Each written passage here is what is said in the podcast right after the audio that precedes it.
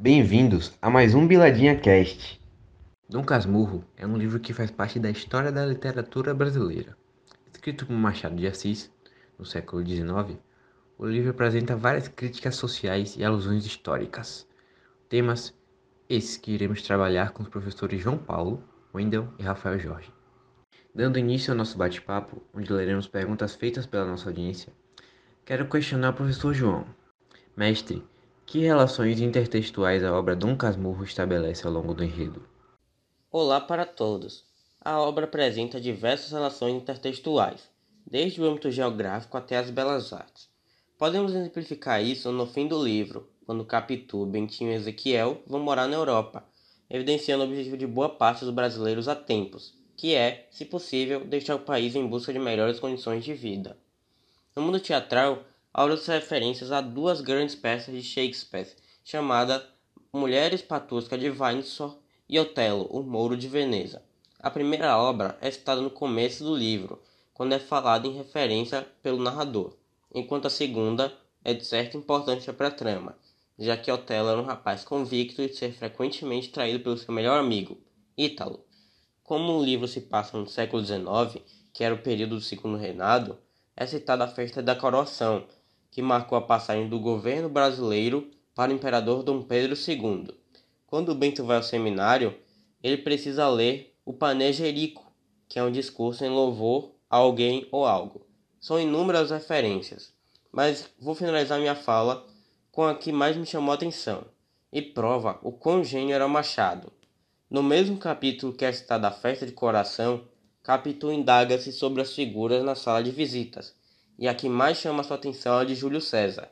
Na sua imagem é escrito em latim, que dizia tu coque brute, e essa frase quer dizer até tu Brutus, e foi dita por César quando o mesmo foi traído por Brutus, seu filho adotivo. Enquanto nem pensava em traição ou coisa do tipo, Machado de Assis nos apresentava o que seria uma temática parte da cultura do nosso país, da forma mais sutil possível.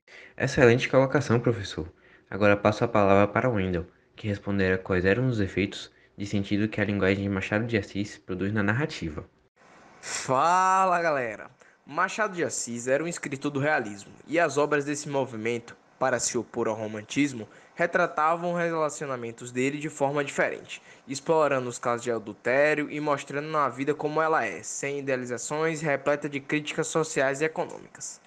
No realismo, as obras eram bastante objetivas, e Dom Casmurra exemplifica tal afirmação ao apresentar capítulos bem detalhados, alguns desnecessários às vezes, como o CX e X, que tem a função de dar somente um aviso ao leitor por ter uma narrativa objetivada, a história passa a ser lenta, o que pode tirar a atenção de alguns leitores. Machado de Assis, um dos percussores do realismo no Brasil, apresentava uma escrita rica em digressões que são pausas para fazer comentários, como se fosse a quebra da quarta parede. Um exemplo disso é o capítulo XLV, que tem o intuito de fazer um comentário sobre a normalidade de Capitu, aos seus 14 anos, que falava do seu primeiro filho, como se fosse sua primeira boneca. E ironias também são recorrentes na obra. É um grande exemplo disso é a forma que é tratado o amor. Enquanto Bentinho era o único exclusivo, é, exclusivamente apaixonado por Capitu, ela, à frente do seu tempo, não pensa como ele e enxerga o amor de maneira diferente. Machado usa escrita de forma diferente a depender dos personagens. Sua escrita era diferente a depender dos traços do personagem. Enquanto ele usava uma linguagem mais formalizada quando se referia ao padre, uma pessoa escolarizada e culta para se referir aos vendedores e ambulantes, ele usava ternos mais populares da época, fora da norma padrão.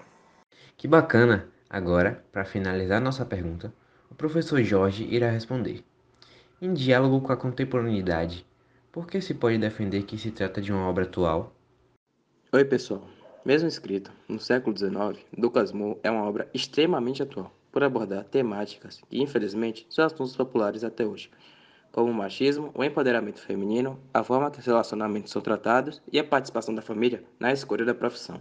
Primeiramente, o machismo é retratado quando Capitu, sua menina de temperamento forte diferente do padrão esperado para as meninas, era tratado de forma diferente pelos demais personagens do livro, principalmente pelo padre, que por estar relacionado com a igreja tinha um pensamento um tanto quanto retrógrado. A mensagem de empoderamento aparece em diversas maneiras. Primeiro com a mãe de Bentinho, que fornece uma criação digna e ética ao seu filho. Além disso, Capitu é um símbolo de grande empoderamento, porque ela era completamente independente, e mesmo apaixonada por Mitio, ela não submeteu a ele, e desde sua infância, não era completamente pegada nem dependente dele para nada. A forma que os relacionamentos eram tratados é abordada de modo diferente, pois o relacionamento de Bentinho e Capitu era de certa forma diferenciado, porque era diferente dos relacionamentos da época, onde, como disse o padre, as mulheres eram sujeitas a seu marido. Isso não acontecia com Capitu, que era dependente de Bento, tanto é que teve aquela história de traição, né? Por fim, quero falar sobre a interferência na família no mercado de trabalho, já que a mãe de Bentinho sempre quis que seu filho fosse padre, por uma razão unicamente pessoal, privando o garoto de escolher sua profissão que definiria seu futuro. Isso acontece até hoje, quando jovens são induzidos a fazerem faculdades como medicina e direito induzidos pelos pais, e futuramente se tornam pais frustrados. Dom Casmurro é uma obra ficcional, mas que está diretamente relacionada com a realidade, tanto da época que foi escrita como na atual conjuntura. Isso é a prova de que a sociedade brasileira não mudou tanto que era esperado. Fato esse que é trágico, pois evidencia a quão retrógrada é nossa sociedade e quanto temos que evoluir e mudar nossos pensamentos. Então é isso, pessoal. Obrigado por terem escutado até aqui. Espero que tenhamos esclarecido tudo e até a próxima.